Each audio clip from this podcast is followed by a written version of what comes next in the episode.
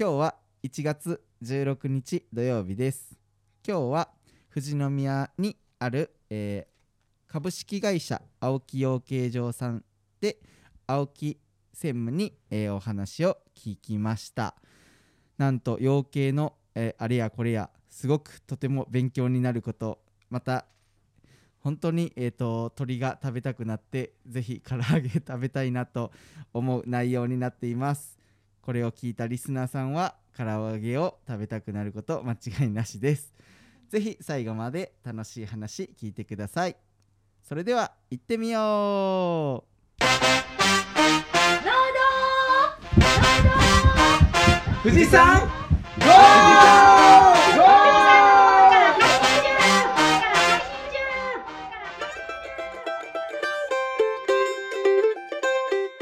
農道富士山号は富士山富士山のふもと富士宮市から配信しています。メンバーは元旦から小指を痛めてしまったやっちゃんと苗が順調です。サトゥと。腰が治りました麦ちゃんの。3人のパーソナリティでお送りしてします。よろしくお願いしまます。ちょっとあたふたしておりますね。え腰治ったの？腰治りました。おおなんかね、うん。うんあの僕ずっと年末ぐらいからうんうん左の腰が痛くてでちょっとなんか体も歪んだ状態じゃないと歩けないぐらい痛かったんですよ。わかるわ。うんで収穫してる時とかも結構きつくうって、ん。でっていう話をある人に言うと、うん。それは腰が原因じゃないんだよみたいな話をして、うんうんなんか僕誰だそれ。ちょっとし触触診っていうんですか？触ってうん。見ていただいて、うん。うん。でなんか太ももをお風呂に使った後、うん。アイシングするのを1週間ぐらいやるといいよっていう風にうんうんうんある人から言われたんですよ。誰に言われでまあたそれ。それをこうやったらもう本当に2日ぐらいでもう良くなってきて。よかったね。すごっすごっ。そう。施術させえ？施術する人？施術する人じゃないんですけど。すごいね。なんか風の噂では今苗作ってるみたいなんですけど。俺じゃねえか。そう結局ね。マジで？腰って腰に原因がないってう。んいう、長くなるからこれぐらいにして。下半身の筋肉の炎症が大きいんだよね。大臀筋とかハムストリングスって言われるような筋肉の張りが どうしても腰に来ちゃうから僕もねぎっくり腰とかうん。肉離れもやってるもんで自分の体で学んできたから それをもぐいちゃんにねちょっとアドバイスしてみたそれ今ねその腰が治ったら、うんうん。次はなんか足の甲が痛くなりうんうんまして、うん。言ってたね。長靴が赤く当たるっつって。そう、で今は足の甲が痛くてうん。ま、っすぐ歩けない。なんかえ。あの足がこうなんていうんですか、うん。ちょっとこう変な形になる感じで、それをちょっとうん。次は直そうと思って、へー。えそれは苗の人教えてくれていやそれはね前の人が俺だって言ってんのに苗の人って何それ。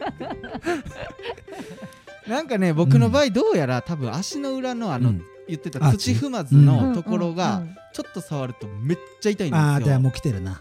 えっと後でまた教えるよ。あざっす。疲労骨折する人はそこがね崩れてくるんだよ。本当？なんかねきょ去年の夏ぐらいからやったらに、あの小村帰りするし始めたんですよ、うんうんだもんで、うん。なんかそういうのももしかしたらああるある。あるあるあるある。へー。日本人って土踏まずがしっかりしてないとダメで例えばイチロー選手なんかも、うん。あのスパイクはアシックスでこだわってたりとか、うん。その足の形によってその靴底の形とかによって全然変わっちゃうけど長靴って靴底こだわんないじゃんあんまり。うん、うんあの中敷きだけ変えてちょっとクッションのいいやつにしたりとか。でそこでやっぱ土踏まずちょっと大事にしてみたりするだけで、うん。バランス変わるからへうん。ーそうやって痛みがあるならううんんうん。そこを冷やすのと温めるのと。え裸足とかいいんじゃない？あいいかもね。土に。土。直接裸足？あなるほどね。全体で掴むって感覚がやっぱ大事だっていうよね。うん確かに、うんうんちょっと今寒いけどね。ちょっと寒い。ちょっと拷問だよね。はい暖かくなったらやっうんてみて。そうですね。なんか痛みのところが原因じゃなくその付近が原因っていうのがうん。ちょっと勉強になりました、そうだすごいねね、はい。苗の人。苗の人すごいいす。つまで苗の人が引っ張るのかって。そうだ僕は苗の話をしたんですけど。そうん。あのいちごの来年の9月ぐらいにハウスに入れる苗を今増やしているけど、うんうんそのこの寒さでううんん。一時外側の葉っぱは古い葉っぱだよね。うん。古い葉っぱが倒れたの。へでそれが水不足とか病気なのか、うん。寒さによるこうん。う普通に寝っ転がるっていうことなのか、でまあ栄養が切れてくると紅葉してきたりして、うん。その赤くなってくるんだけど葉っぱが、うん全く赤くならないまましおれてきたもん。で、ちょっと心配でそのいちごの勉強させてもらってるいちごアカデミーって勉強させてもらってるんだけど、うん。その人に電話したりとか、で一昨日見に来てもらってあこれなら大丈夫でしょう順調だよっていうことで、まあ、順調になんとか。そう言ってもらえるだけで安心しますそうそうそうそうねそれもさハウスがうん。北側と南側で全然やっぱ違うんだよ。北は北の風を受けるしうん。川が近くにあって寒い。で南側はもう夕日もギリギリまで当たってるもんでうん。乾燥するしあったかいみたいな。本当に10メーターの範囲とかうん10メーター30メーターぐらいのハウスの中でも違うからね、うんうん、やっぱ自分の苗持ってみるとうん。変わるなっていう、え暖房してるの？うん、そこはねあの苗場だもんで、うん。基本的にその実を取るとこじゃないから、うんうん。えっと、本当は3月4月ぐらいに、うんその親苗っていうやつをうん。大きいプランターとかに定食して、そこからまあみんなよくここで勉強してるランナー、で苗を取っていくんだけど、今もうそのこの時期に栄養切らしちゃうとその春先にランナー出てくるのがうん。止まっちゃったりとか短くなっちゃったりとか苗の生育がものすごいイチゴの収量に影響するもんで、うん。いい苗が取れなくなっちゃう。うん。から今はすごい栄養しっかり与えてあげたいってことで、うんもう僕は植え替えちゃったの。うん。本当は3月とかにやるやつを、うんうんまあ、逆に言うとそのいい状況ではあるんだけど、うん。みんなとは違うやり方をしてるもんでみんなと違う変化が起こってくるじゃん。今みんなはまだちっちゃいポットでうん。ちっちゃいあのお椀ぐらいのうん。やつで苗が入ってるんだけど、うん。もう僕は、えーポットぐらいの大きい鉢に入れて一株を根を張らせてるもんで、うん。まあ、ランランナー出てくるのも早いんだけど、うん。まあ、みんなと違う状況だからうん。ちょっと変化に敏感にやっていきたいなって感じで、うん。まあ、コンサルが順調だと言ってくれてるのでちょっと安心しておる今日この頃でございます。素晴らしい年の始まりで。そうですね、ねマイナス4度ぐらいまで行きました行いったいった。あ寒かった。うん、うん。葉っぱが長いやつはねやっぱね折れちゃってる凍って風で煽られて、うんうん。うん。ポットとかの先端とかに当たってパキって。うん。それはかきしたりして、久しぶりだよねあそこまで。そうだね。あったかかったからね、今シーズンは、急に冷えて。で苗もびっくりしたと思うんだけど僕もびっくりしたっていう。炭素かなとか今年炭素病がひどかったからもう一気に株が枯れちゃうんだよ炭素病かかるともうパ1年育てた苗が一瞬で死んじゃうから病気かかると。そうそうそう。それがね心配で心配で。なんとかやっております。素晴らしい。やっちゃんは小指？はい。私は小指をなんか白くなってえ何したのそれ？あなんかねあのえっとおお正月、うん。お料理忙しいじゃないですか、うん。それでなんかこう冷凍庫が開けっぱなしになってた。ああやばいと思って。あるある。なんか急いで慌ててそれを閉めに行ったら、うん。なんか食洗機のなんかこうちょっとくぼみとかあるでしょ、ほう。そういうところに小指が入ったままだったのにぐっとこう体を動かしたからなんかそれでなんかちょっと痛い今の流れだと冷凍庫に挟まれるのかと思ったよね。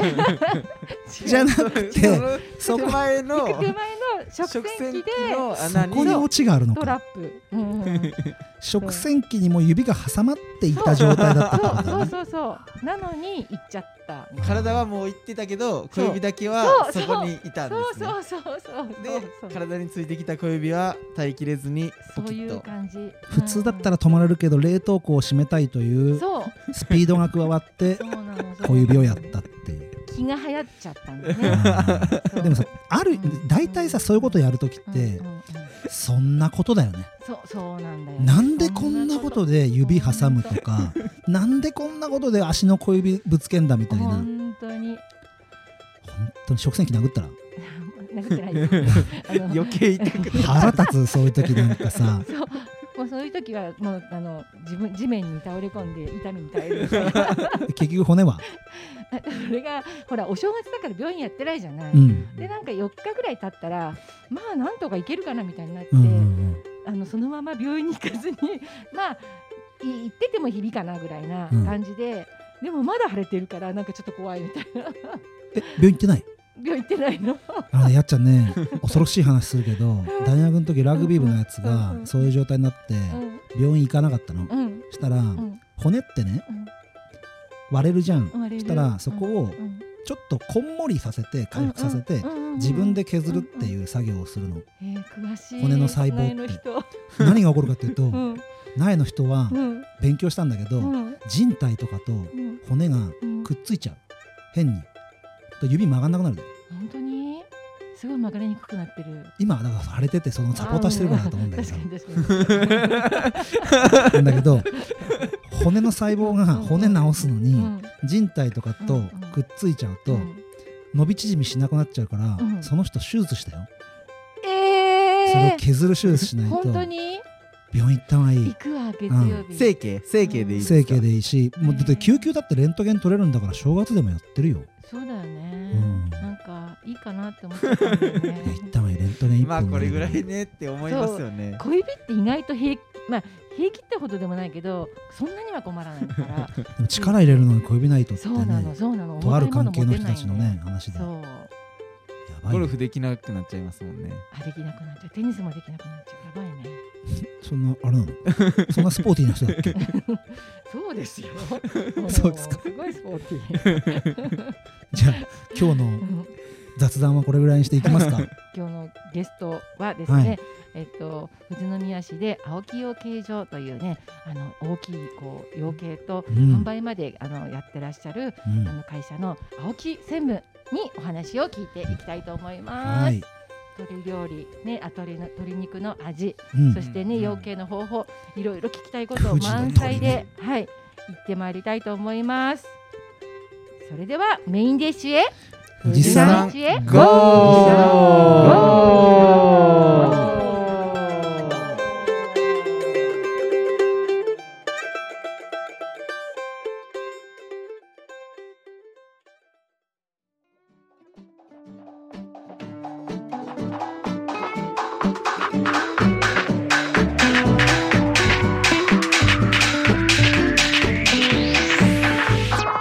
農道富士山号メインディッシュはサトゥとやっちゃんの？2人でお送りします今日は富士宮市で株式会社青木養鶏場それとあとあのその鳥を売るチキンハウスといういうところも経営している青木養鶏場の青木専務に来ていただいております専務よろしくお願いしますよろしくお願いいたします。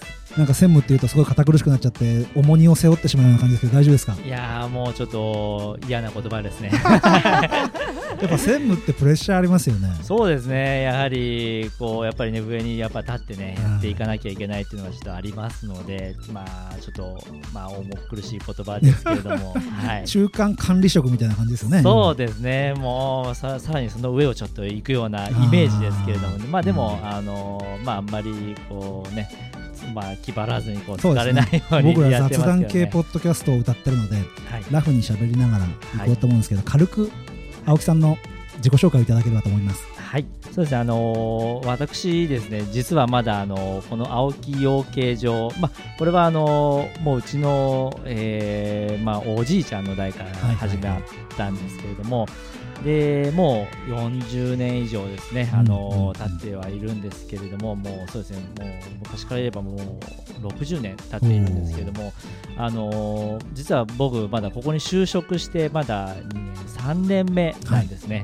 えー、とそれ以前はですね実はちょっとあの全然畑違いのあの、薬剤師というのをやっていましてすごい経歴ですよね。そうなんですよね。でちょうど3年前ぐらいですかね。あのまあ40をギリギリ手前にして、うん。えーまあ、自分の家を家業をはい。という形で、あの就職いたしました。ずーっと近くに要は養鶏場はあったわけですよね。そうですね。あのもう小さい頃からあの、まあ、養鶏の仕事鶏とはねもちろん触れ合ってきてはいたんですけれども。ちょうど青木専務が生まれたくらいで株式会社青木養鶏場になってるんですかね。そうですね。僕が生まれてそうですね。えっ、と生まれるちょっと前ですかね、にうちの親父今の社長ですね、が、えーまあえーまあ、まだその時はあのおじいちゃん、えー先代ですね。一番初代がまだねいたんですけれども、で、えーその時に、えーとまあ、会社ですね。を立ち上げて、えー青木養鶏場という形でね、えー始めたと。素朴な勝手なイメージなんですけど、はい。もうなんか鳥を飼ってらっしゃるっていうと家の横に鶏舎があってはいはもう鳥と一緒に朝コケコッコーで起きるのかなみたいな感じなんですけどね。最初どうだったんですか？一番最初はですね今はあの、まあ、肉用系ブロイラーって言ってですね、あの鶏肉にするための鶏を育ててるんですけど、一番最初はですね、はいあのえー採卵養鶏と言いました卵を取るまあ、産鳥の方をはいはいはい。育てていたというふうにね、であの鶏肉としては出荷してなかったそうですねあのもう産まなくなった鳥はねまたうんそうですねうですね。背景で親鳥としてあれなんですけど、基本はもう卵で、えー最初は生計を立てていたと。で僕もまだ生まれた頃はあーそうです。生まれるだからちょうど前までですかね、はい。ぐらいまではその前の鶏舎もあったんですよね。あの本当もうこの隣家の隣にあったっていうかね、はいはいはいはい。なんとなく、えー幼い子に覚えてるかどうかなっていう感じなんですけども、それで今またあの場所を変えまして、えーちょうど今もうブロイラーその鶏肉養鶏を専門でややっていると。そういう形になりますね。じゃあ青木専務が本当に生まれたぐらいに卵から鳥に変えて規模でかくしていくぞっていうそうですねもうそういう形で、まあ、うちの社長がまたあの収納しまして、うんうんうんそこからまた、えーそうですね今あー今の状態になってきているというだって形です、ね。富士宮で鶏肉といえばもう青木養鶏チキンハウスだっていう。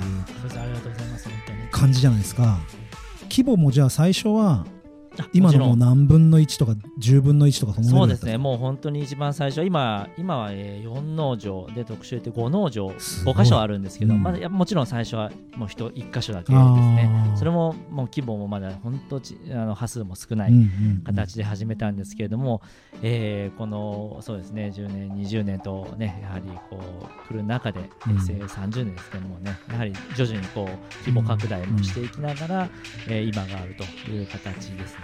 結構その卵から鳥に転換するって、結構大きな事業転換だと思うんですよ。はいはいはい。それってなんかこう聞いてる中で背景ってあるんですか？なんかそうですね、やはりり昔はその卵を、ね、取れればやっぱ生活できたみたいな貴重品ですもんね。そうですね、あのー僕は聞いてます。やはりあのそのやはり肉用系その肉の需要も高まってうん。で,、うん。でみんなあのやはりこう、まあ、転換する方もいて、うん。新しくこう、えーまあ、農業その養鶏場の肉の方ですねブロイラーの方を始める方が昭和のやっぱこの50年代の初期は多かったみたいなんですけれども、うんうん。でまあ、そこからやはりあの、まあえー、と関税の問題ですか、うん。そういったのでねあのやはり、えーだんだんと農家の方も減ってきてもう今もやはりそれで農家の戸数っていうのはだいぶ減ってきまして、ね、そういったのはやっぱあるみたいですね流れとしては。はい。で富士宮の地でいうと鶏肉っていうのを扱ってるのはえー。青木養鶏さんが最初ですか、えーとね、最初かどうかは正直わかんない。まあ、ポツポツ多分いたとは思うんですよね。いっぱいねあの農家さんは自分で飼ってる人とかいますもんねね。今はもう本当に数件になってしまったっていうふうにね、うん。あの聞いてますけれども、はあはい。そんな感じで授業を展開してきたわけですね。そうですね、はい、なんとか生き残ってやってきたというふうに いやなん聞いてかもうおります。生き残ってかっていうレベルじゃないですよね。この規模の拡大の仕方がみ、今パンフレットなんかを見させてもらっているんですけど当に、まあ、僕が小さい頃はもう本当一農場、まあうん。ちょうど二農場目を作る頃に小学生とかだったですかね、まあ、それでまあこう大学とかねこう離れている間にまたこう規模その間にも拡大をしていってって形ですかでね。言っても本当ここ20年ぐらいでどんどんでかくなってったそうそうですね。ってことそういった形になりますかね。はい。それをじゃあ本当あの別の仕事しながら隣で見てそうそう、本当見てたというかね、あのそうですね、もう全然ちょっとね、違う職種だったので、もちろん、うんあの手伝いなんかはね、こうまあ、小中、まあ、高校生ぐらいまではね、家業やっては、ですよねそう家業としてやってたんですけれども、まああのまあ、もうやっぱり、ね、大学離れてね、もうそうですね、やっぱなかなか違う職業行っちゃうとなかなかこう、農業のはい。しかも畜産の、はい。なかなかお仕事っていうのはね。やっぱりねこう特に綺麗な仕事を見ちゃうとなかなかね入りづらいというかねそういったのもあったかもわかんないですけれども、まあ、ちょうどまたその、まあ、薬剤師という国家試験がちょうど受かっちゃったもんですから、うんうんまあそれを捨ててまで今すぐ農業に就くっていうのもうんすごい決そ断ね。の時はあんまりそうですね考えてはなかったですかね。それこそ本当白衣を着て、そうですね。バイキンさんが入らないようにしていた時からそうそうですね。長靴を履いて。そうですね、もう、でもまあ、本当ね、もうずっと小さい頃からそういうところには入ってたんで、うん。あんまりその養鶏というかね、そういう畜産に関して、もう臭い、汚いっていうのは分かってましたし、うん。あんまりそういう抵抗感はなかったんですね。抵抗感なかったですね。あー素晴らしい。今でもそういうのはさすがにないですうね。ちっちゃい頃にいろいろ経験しとくっていうのはいいことかもしれないですね。で今会社としてはお肉の方に大展開したってお話はいただいたんですけど、でも卵もやってますよね今ね。あそうですね、ちょっとあのそれはなんかお客様からの要望で、はいはいはい あのちょっとお肉を売るにあたって卵もないのっていうのがこう言われたみたいで、少しね、本当数千倍ですけど、あので卵のね方の鶏も少し買いながら、うん。あの毎日ちょっと取って売ってるという形ですね。僕らその富士宮に住んでるとあもうこのパックは青木養鶏さんの卵だなって分かるぐらいのあ、そうです。か、ありがとうございます。ちょっと品のあるパックになってますよね。品があるかわかんないですけどね、まあ一応名前もね、あのちょっと富士の卵というね、ネーミング、あと鳥の方は富士の鳥というね、うん一応銘柄鳥という形でね、少しあの売らせていただいてますますね。はい。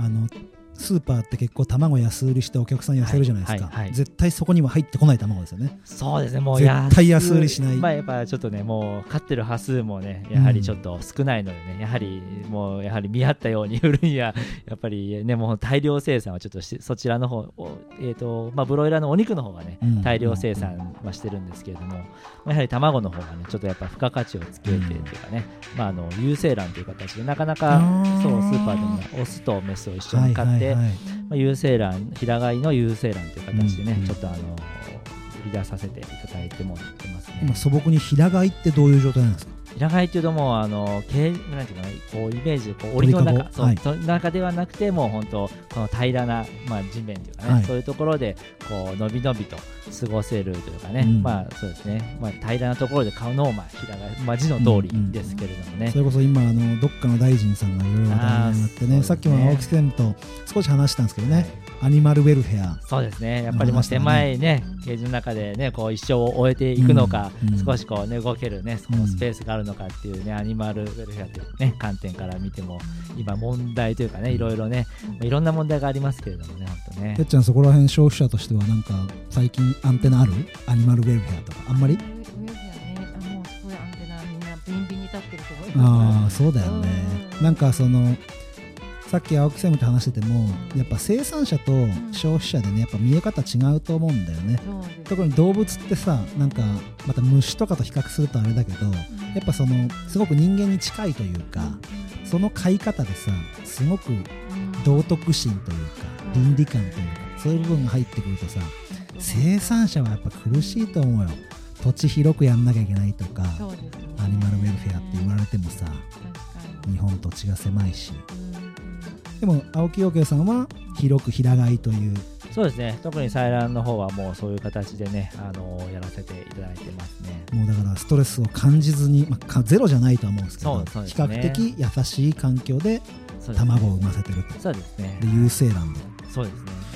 まあ、そうやって少し、まあ、大量生産のスーパーの卵とはちょっとやっぱり違うものをね、うん。あのやはり展開していきたいなという形味も違いですね。ますよね。そうですね味もやはりね違違うとくると思いますね、うん本当に。卵かけご飯で皆さん今ねね今の時代はね本当に皆さんねそういう新鮮なものでね、うん。うん。あの卵を。なんか素朴な疑問ですけど、あのいろんなところで卵産んじゃわないんですか？平飼いって、あああのーうん。巣箱をもちろん設置してあるんですけど巣箱で産んでくれるのは多いんですけれども、うん。ええあのーやはりちょっとあのもう本当そこら辺で産んで自由人がいるんですね、はいあのいます。まあそれももちろん、毎日傾斜の中に入ってうん。あの拾って集めていますね、うん。そうですね。巣箱だとねこう転がって落ちてきてくれて楽なんですけど、ええ。傾斜の中までもちろん毎日入ってあの鳥のチェックと卵を拾って、まあ、そういうのももちろん洗覧してあの出してますね。あーすごいやっぱ手間がかかるんですね。ね。はい。全然違いますよね。やっちゃん卵かけご飯好き？好きです、ね。俺ほぼ毎日卵かけご飯って言っても。毎日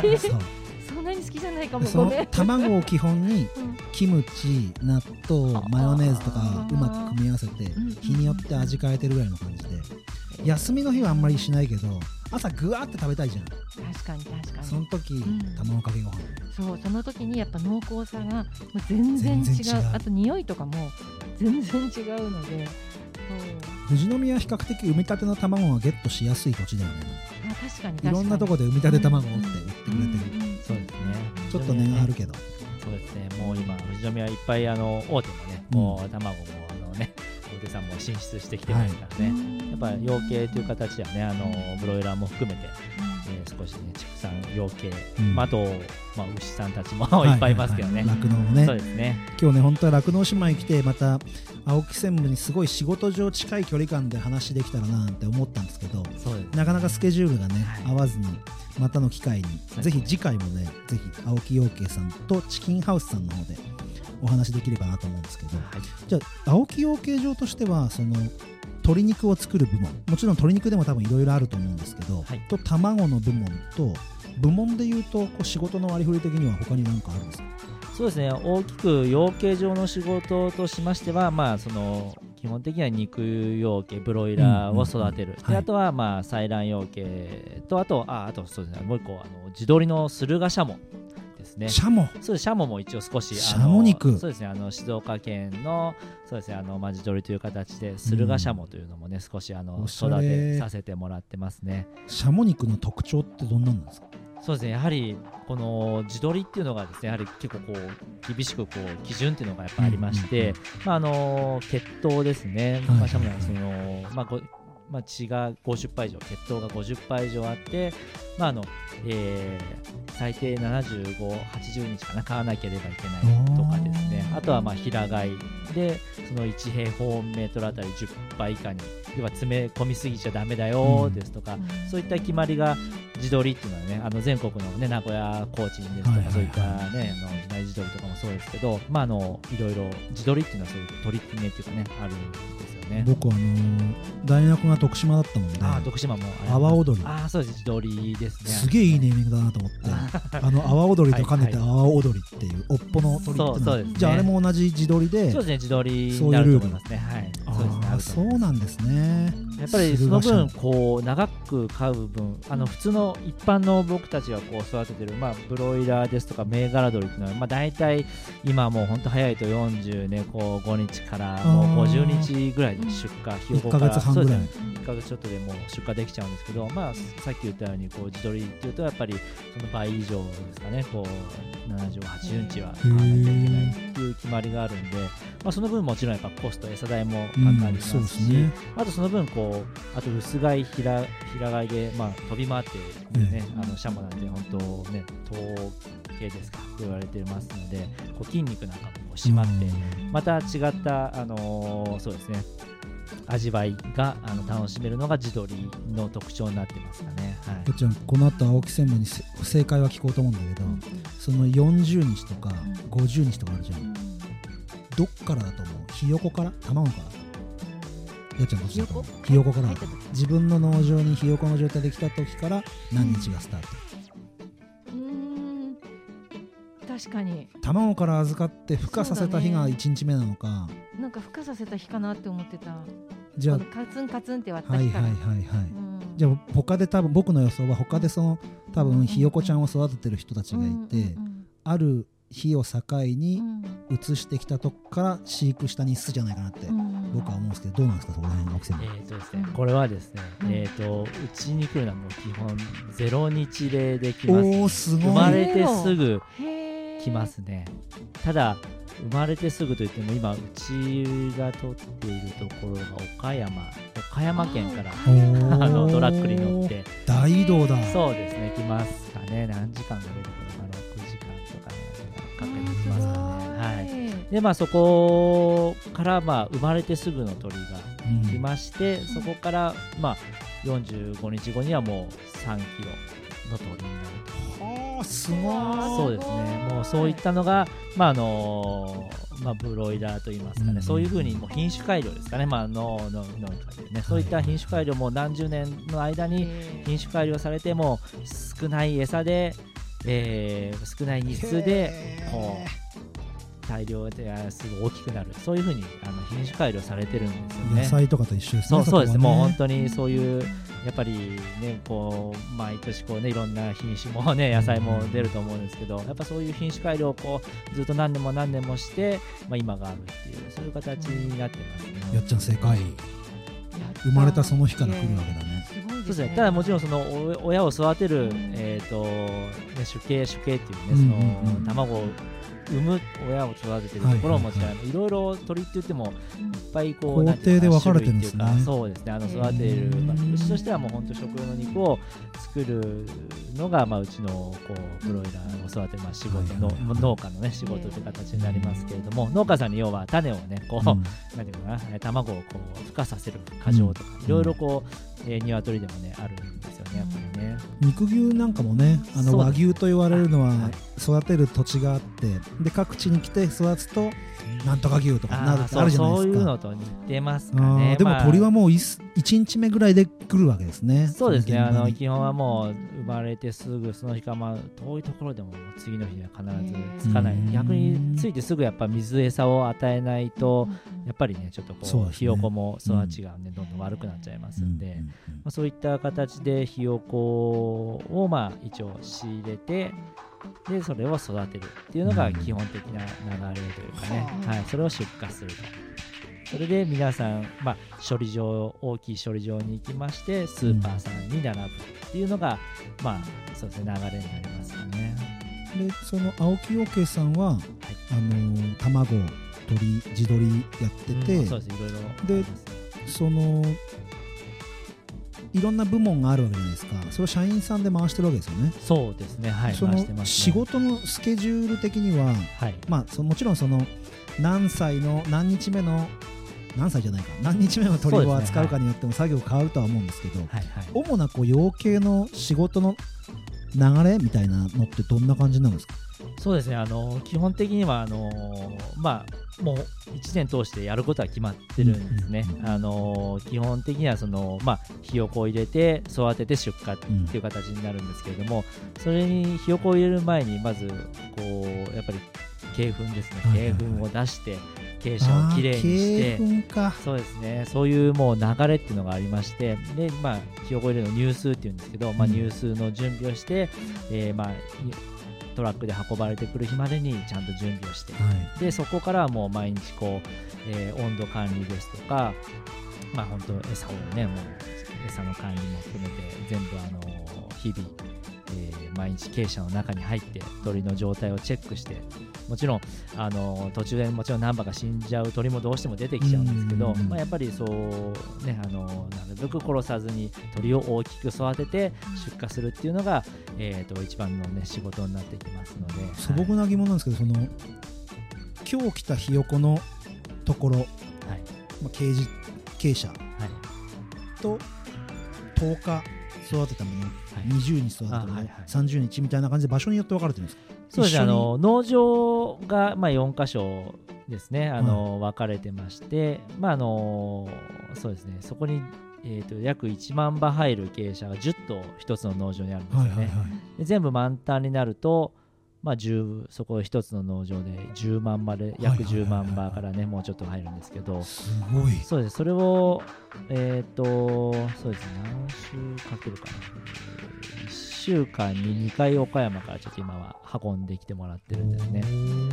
なのでえっ、と、まあ、2週間ぐらいで全部入るかな。2週間からないし3週10間ぐらいそうですね入りますねちょっと少しずつ日をずらして、まあそうですね。あの入れていくんですけれども一傾斜に一つの傾斜にもう10万羽うんうん入りますので、そこでまああのなんか2週間ずつぐらいこうずれるんですかね。第1農場第2農場第3農場第4農場ですね。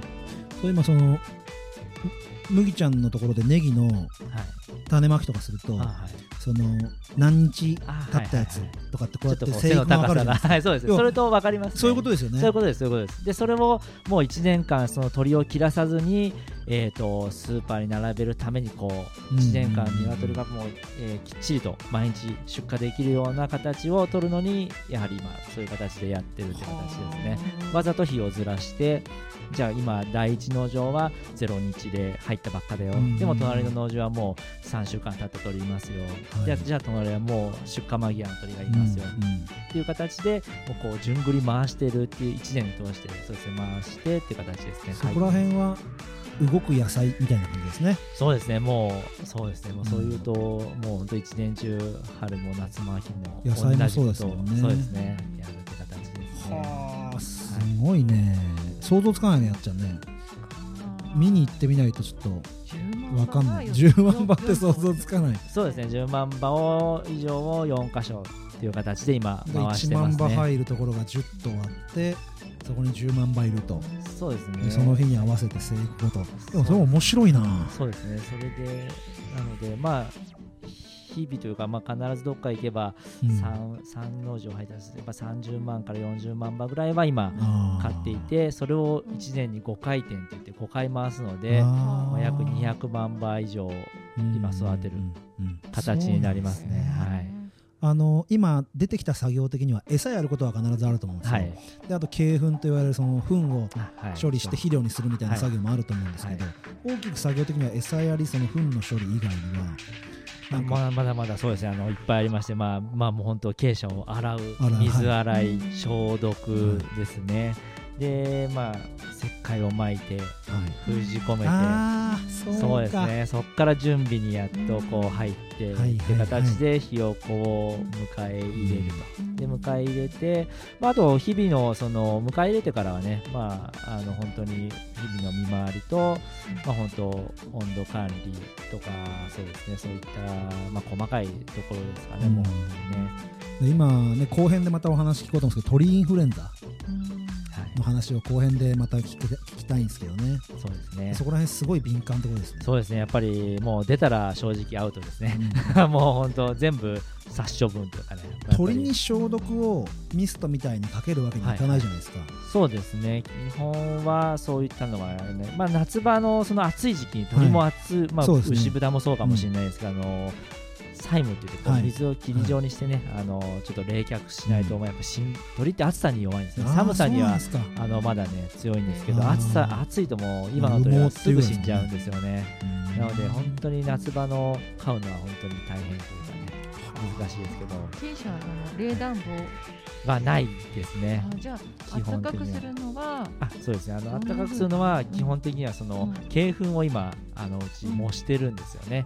そこの鶏粉でそのまあボイラーあのうん。鶏粉ボイラーと言いましてうん。鶏粉を模した熱でお湯を温めてそれを配管でこう傾斜に全部こう流して床から床暖房ですね。をまあ基本にしてやってますね。今なんかペレットストーブとかのあのなんだそういう燃やすやつも牛糞で作ってたりとかねそうそうね。ありますね。ややっぱりその鶏粉を燃やすことによってやっぱどんどん畜産ってこう、まあ、と糞ですね、うん。まあ、牛も豚もやっぱその糞の処理ができないとやっぱりうん。正直もう成り立たないっていうかね、うん。そういったのがありまして、やっぱ燃やすことによってこう容積ですか？体積もその10分の1になるっていう形でもう要はぐっとこう抑えられると。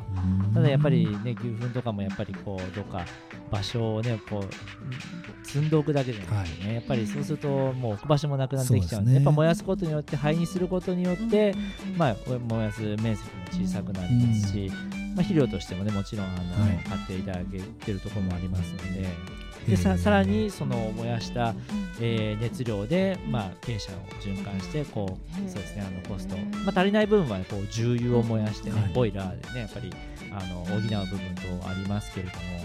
その温めるのはふ冬だけですよね。いや1年通してあのひよこってごめんなさい、えーとうんうん。最初はうん。30やっぱ31、2度は欲しいんですね、あのゼロ日のあったかい。やっぱあったかいところでないとそ育たないというか育ちが悪いんですよ。ひよこってそもそも触るとあったかいあったかいですね、ひよこはね40度ぐらいはあるかな、あー。低温になりますね。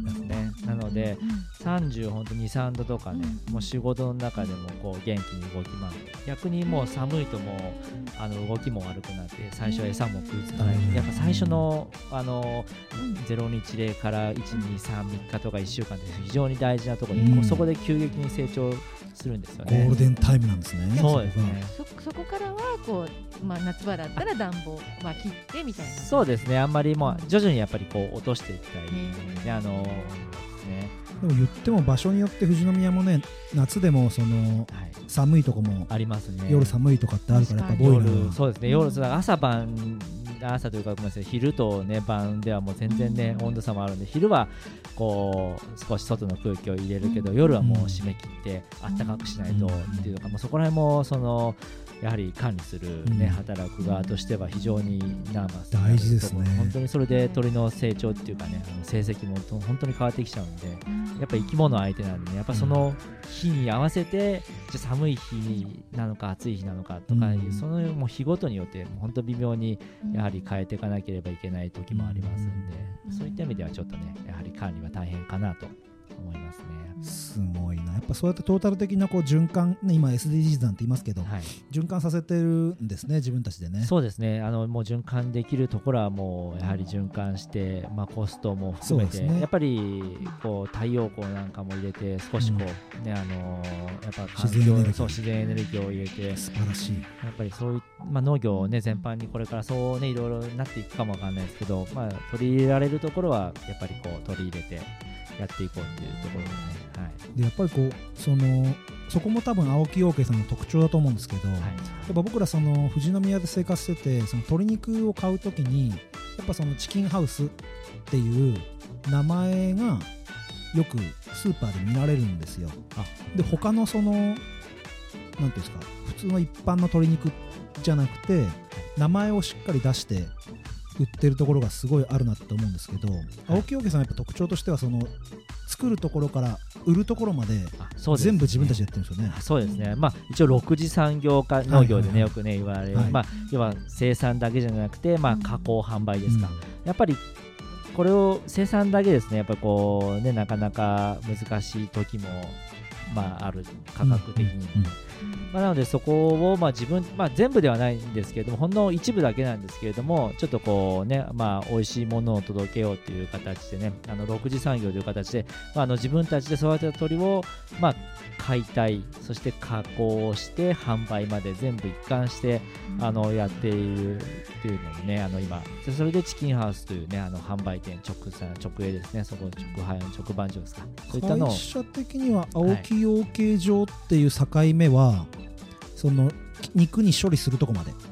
いやもう出荷までですね基本ね。ああの肉に処理するところはもう一応チキンハウス青木養鶏場という会社の方ー。メス会社の方で一応まあ処理加工処理場を持ってやってますね。はいそうなんですね。ね。じゃあもう鳥として育てるところ。そうですね。育てて出荷するのがもう養鶏場養、まあ、の仕事で、はい。まあもちろん同じ 会社でもちろんそうですね。同じ会社なんですけどまあ、一応販売部門という形処理加工販売部門という形で、うんうん。まあ、チキンハウスという形で、ね、いろいろなお店さん、ね、あの企業さんと取引させていただいてますね。はい。じゃあスーパーに並んでるはい。鶏肉も全部この自社の処理ではないんですよ。あの そうこれ難しいです。本当今チキンハウスで売ってるものに関してはこう自分たちの処理場小規模の処理場の免許を持ってまして、うん。それでさばけるんですよね、うん。免許があって。ただその大きい、えー処理場の免許というかね、えーそこはもう要は波数がやはり何十万羽っていう形になってくるので、やはりもう自分たちのでうちの特徴富士の鳥の特徴としては手さばきってやってるんですよなそうなんのでその機械を入れてないんですよね。あこのチキンハウスそうなんですよ。はい。あのテレビでもねあの鳥をさばく機械がね一時特集されてあーそうですか。ものすごい面白いのありましたけどね。何万羽って毎日さばけるんですけれども。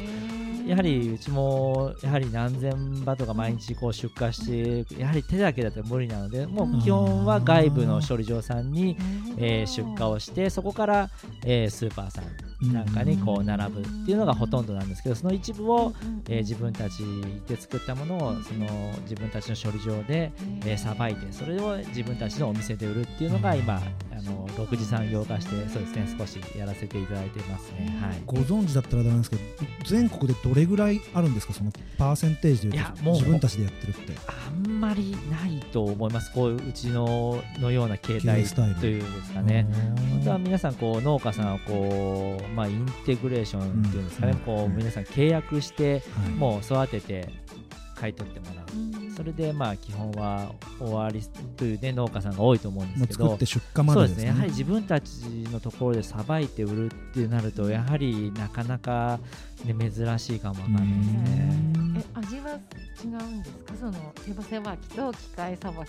そうですね。あの、うんこれうん。前そうですね。ちょっといろいろあのテレビさんなんかでもね取り上げていただいたんですけれども、うんやはりあのこう機械っていうとこうなんていうのかなもう本当力加減とか関係なくこう、うん鶏の肉を剥がすっていう形なんですけど、うんやっぱ手さばきですね。自分の手の感覚でねこうさばけるので、うんまあ、やっぱ繊維のねそういったまああのなんていうんですかねあの綺麗に繊維がこうやっぱり残ると確かそういった食感とかにはねやっぱりかあの変わりは出てくると思いますね。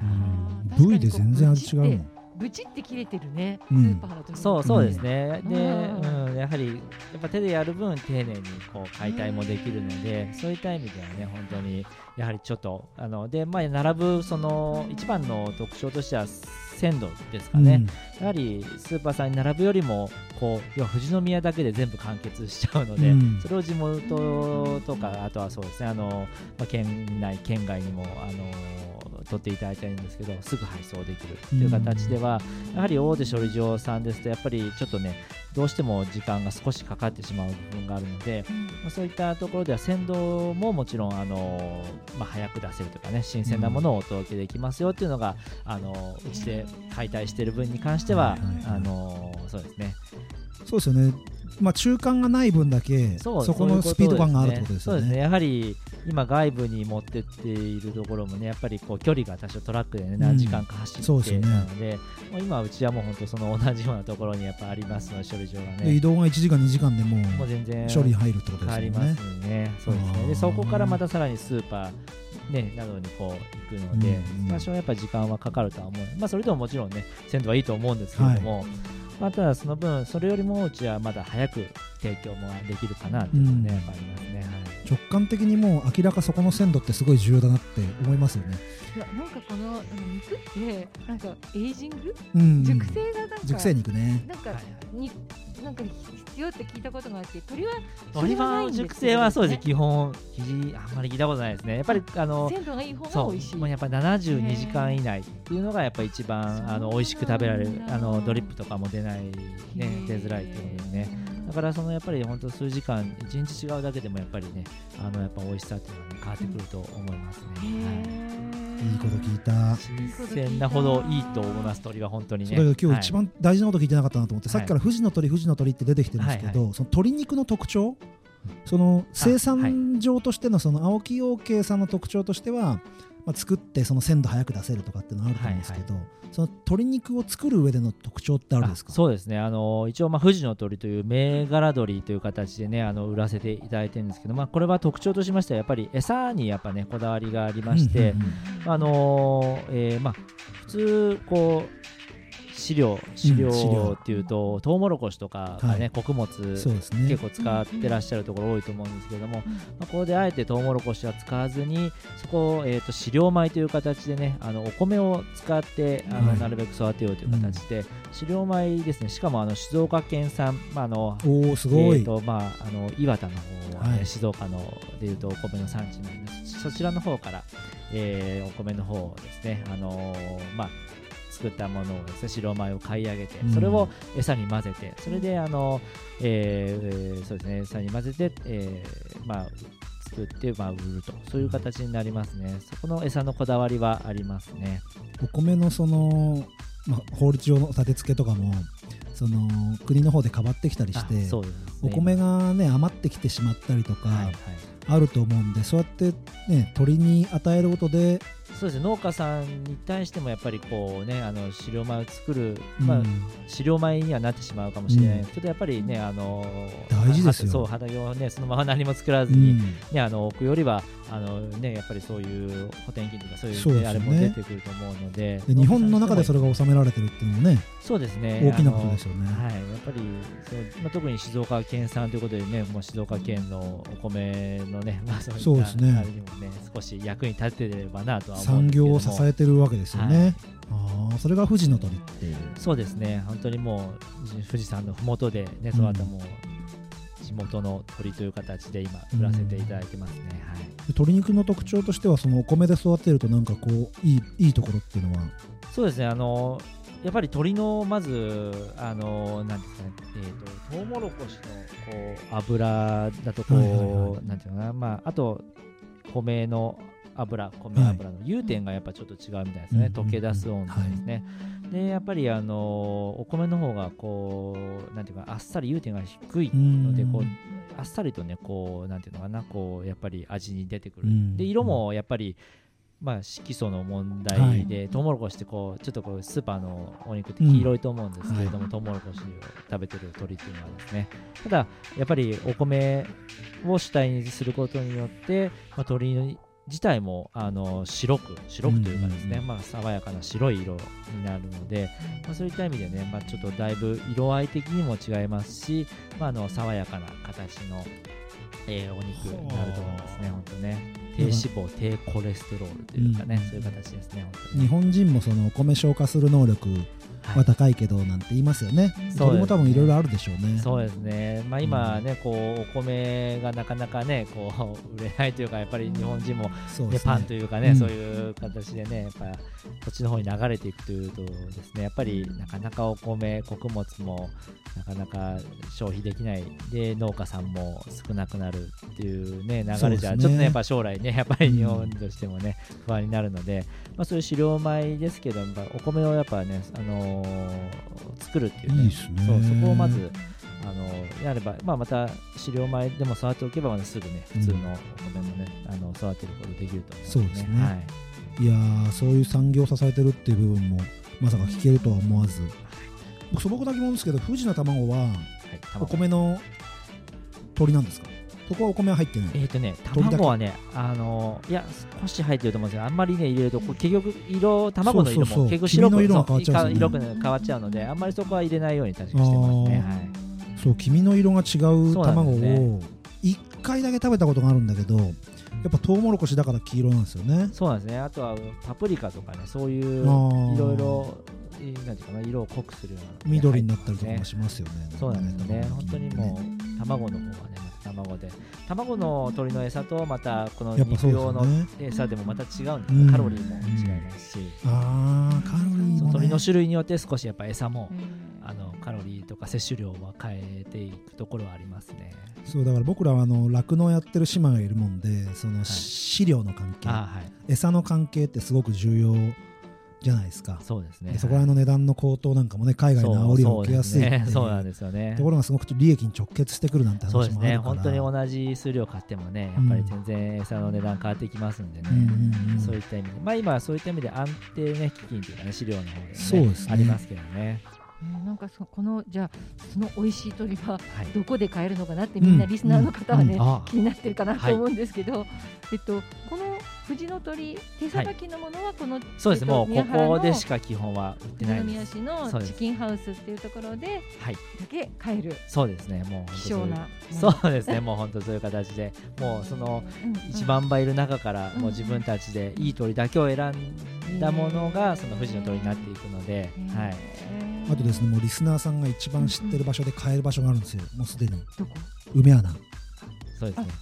梅そうそうです。梅穴にもそうです。ごめんなさい。おろしてます。前回ゲストが梅穴なもんではい。もう青木陽家買いたかったら梅穴で買えばいい。そうですね。うん生生のお肉も梅穴さんにはあのそ出してますのであとはそうですね農民市場さんうんうんありますね。はいそうですね。あの山宮の方に。そうですね。あるふるさと村。そ生に殺してるのは基本的にはその近場でそこだけですかね、はい、でまあ梅穴寄る前にぜひチキンハウスに寄ってそうですね、唐はい、揚げを食べて。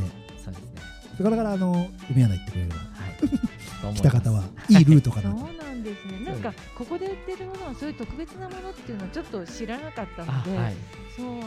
すごい今日知らない人結構いると思うんですよね。そういると思います。うん。富士宮市民でも。あ本当ですか、うん。本当にもうまたねあの機会があれば寄っていただいて、ねぜひぜひ寄ってほしいなお店は狭いですけど新鮮なものはあの扱っていると思いますので。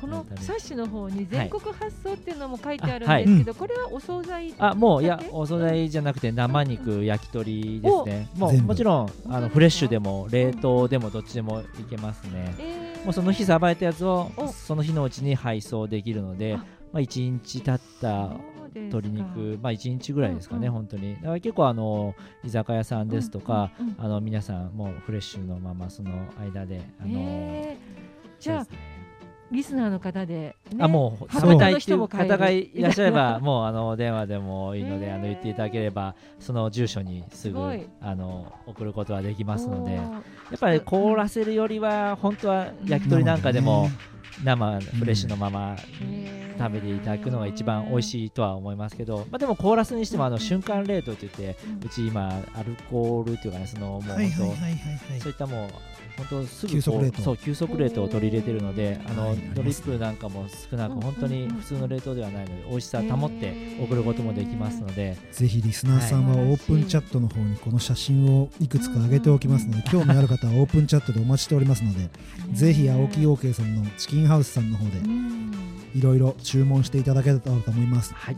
青木さんも実はあの喋るのにすごい不安があったとは思うんですけどそうですね。43分ですよこれ。みっちり。いやあの意外に喋れるでしょ？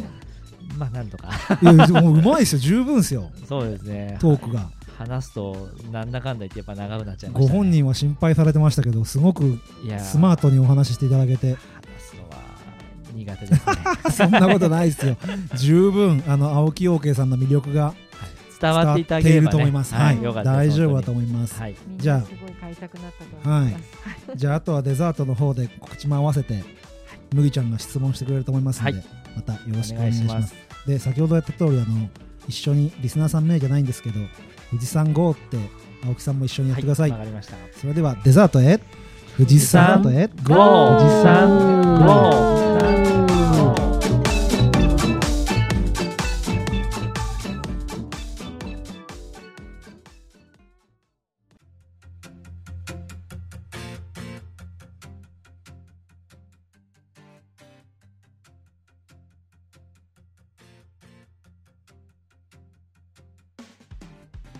デザートは麦ちゃんとやっちゃんの2人でやっていきます。引き続き、えっと青木専務にも来ていただいて、えっと僕の質問にえーお答えいただければとはい。思います。えっ、と本当にすごい、えー、と貴重なお話で僕知らないことだらけですごく勉強になったのでありがとうございます。いえいえはいやっちゃんも質問多分いろいろあると思うんですけどうん。僕が質問が多すぎてですねちょっといろ いろとはい、答えられることは。お伺いしたいんですけど。はい、なんとなくはい。えっとひまず一つ目ですねあの国産の鳥とスーパーでは海外産のなんかブラジル産とかで、はいはいあります。なんかすっごい激安な海外産があるんですけど、はい。その違いをぜひ。もうこれはまあ農作物全部そうかもわからないですけれども、まあ、やっぱり、まあ、海外の方が生産性っていうんですかね。あと、えー餌の飼料もですねそのえーの運賃まあ、そういったのも含めてやっぱりもうコストがもう日本は勝てないというかねもうどうしても勝てないんですよね。やはりあの広い広大な土地でもう大量生産。でさらに餌も日本ってこうあの餌を外国から買ってるっていう先ほどちょっと話したと思うんですけどもやはりそういう穀物を買って船で運んで大型のタンカーで運んでくるのでそこでもう餌代がもうまず相当もう外国と比べたら高くなってしまってますよね。なのでそういった意味で外国はもうその広大な土地でまあ、トウモロコシなど穀物をさ育てて取ったものをすぐその場で餌に混ぜることができるんですけれども日本の場合ですとやはりそれをさらに、まあ、あの本当に、ね、さっき言った船で運んでそして餌会社さんが混ぜてやっとあの日本の、まあえー、鳥に与えることができるんですけど、まあ、そういった意味でもやっぱ餌餌っていうのがもう6割、7割がもう本当餌代っていうふうに、ね、言われるような時代なので、もう餌のコストが一番ですね。であとはもう生産性もう本当に狭い日本の土地でね農農家さんもそうかもしれないですけどもあのちちっちゃくこう買うのともう広大な土地でねもう本当日本の何十倍という数で買うのとでやっぱり1羽あたりのコストがだいぶ安くなるということで、もうなかなか海外のものには勝てない。っていうのが今の現状だと思いますね。はい、なるほど。なんか肉質的にはやっぱりちょっと臭みがあるような気がするんですけど、はいはい、なんかカレーとかに入れてもカレーの匂いでも勝つぐらいのなんかちょっとやっぱ海外の臭みがあったりとか。そうですね。やっぱりそこら辺は何が一番原因なんでしょうね。僕もちょっとその味自体がなかなかちょっと海外産を食べることがないのであれなんですけれども。まあでもやっぱりね鮮度、まあ、やっぱり冷凍でねやっぱどうしても海外のものって必ず来ますので。まあ、日本でね、まあ、本当スーパーに並ぶのは基本フレッシュ鮮度いいものが並びますんで、まあ、そういった意味でもねやっぱちょっと海外のものと、まあ、あの日本のフレッシュのものと、まあ、どちらか選ぶかっていうのはねやっぱなかなかね本当皆さんお客さんのあれになっちゃうんですけれどもはい。確かにそうですね。鮮度先ほどの、えーと、メインディッシュの話の中で鮮度がすごく重要だっていう話をされてた中で、はい、多分そういう違いがかなり大きいのかなって思います、ね。はい、そうですね。ありがとうございます、はい、あとですねあのひよことか、えー、まあひよこを飼うっていうふうにおっしゃられたんですけど、はい、ひよこを飼ったりとかあとは出荷する時の鶏ってどんな感じでそうです、ね、輸送を輸送、はいね、もう普通にまあカゴ というかねまああのカゴに入ってきてカゴで出荷するとカゴに入れて詰めてもう手で一番一番詰めて出荷するとそういう形になりますね。かなり一番しんどい重労働になりますね。本当にね。要は何万羽何千羽をやっぱり手で詰めるので1羽ずつですね。カゴに。もうそうですね。もう何百何千カゴにこう入れて出荷していくという形になりますんでかなりそこは一番重労働になってきますね。はい。ちなみにそのひよこ飼う時って、はい、何匹っていう単位で注文するんですか？そうですね。もうそうですね。もうまあ何百羽単位でもできますけどまあ何万羽単位でうちは買いますね基本はね。例えば重さとかいう単位じゃなくていやもう端数ですね。端数ですそれはもうはい。端数で頼んで生きたひよこをじゃあ2万羽っていう形でじゃあ届けてくれると。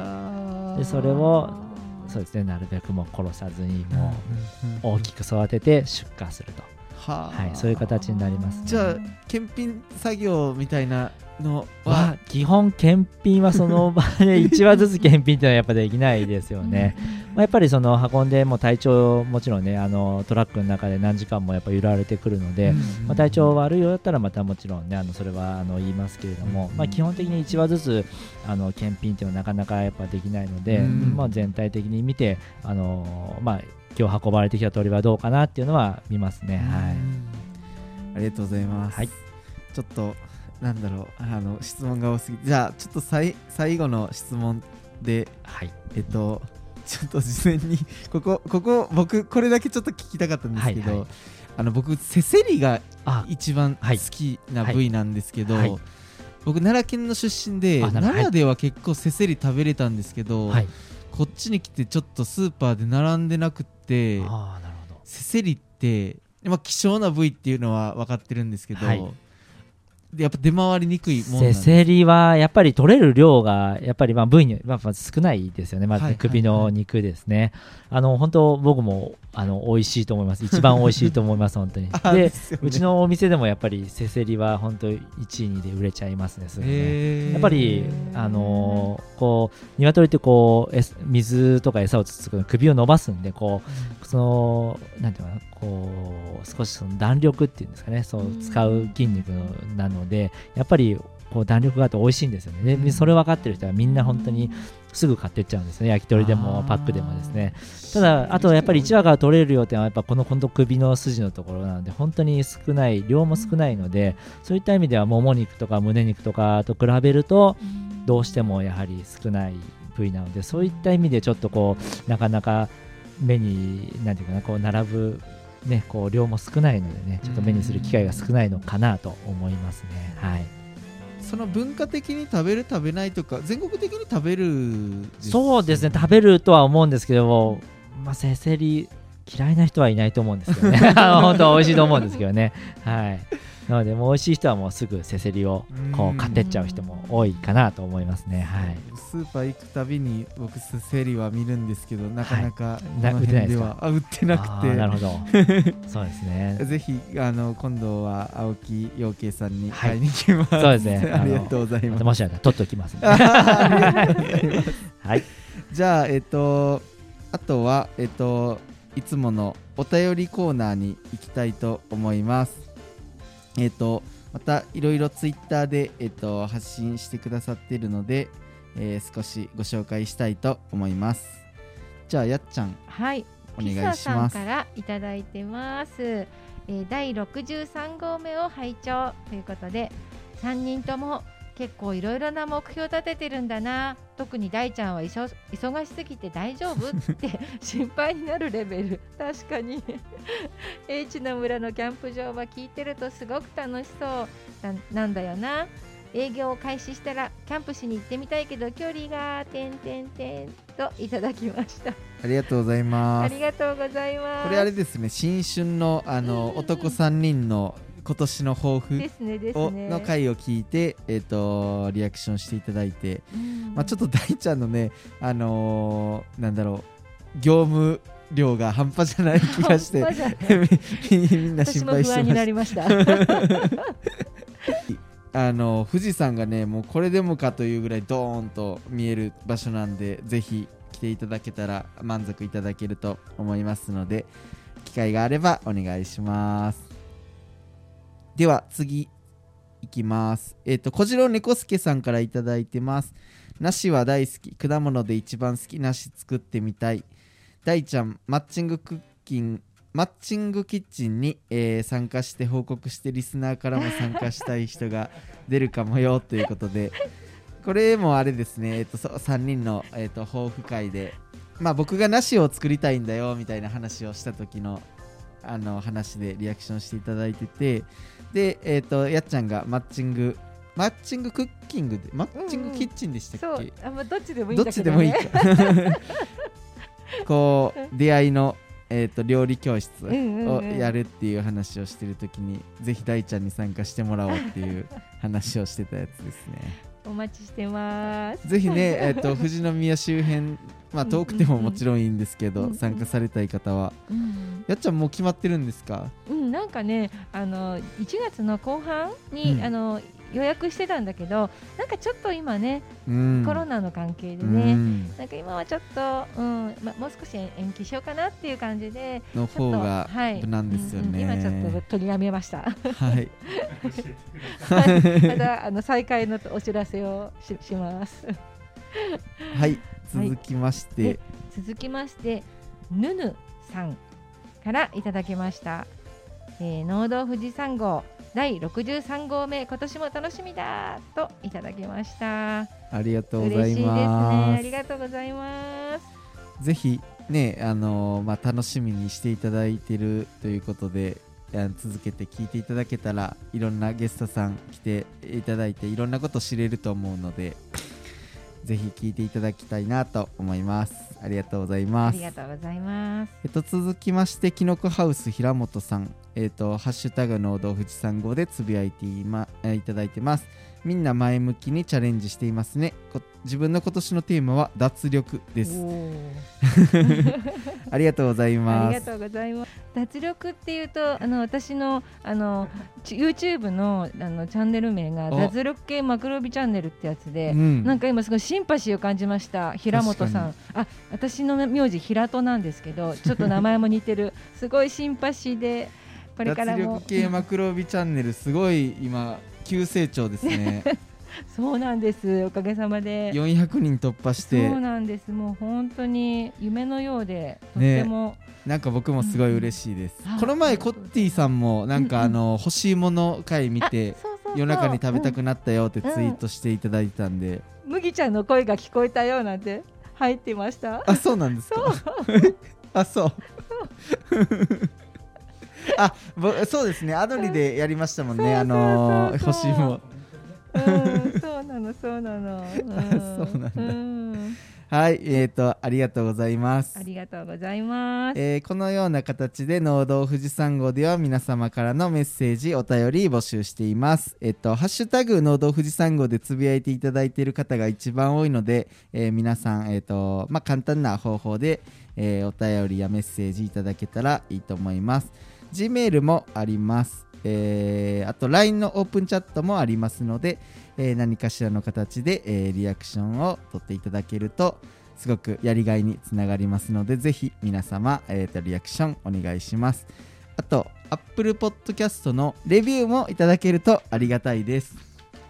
もし、えー、と聞いていただいてよかったよという方は、えー、とレビュー、えーリアクションいただけるとありがたいです。えーそれでは、えー来週は引き続き青木陽慶さんの青木専務に、えーまた、えー違った視点で、えー養鶏のことを聞いていただきあ聞いていきたいと思います。それではまた来週へ富士山また来週へ。ゴー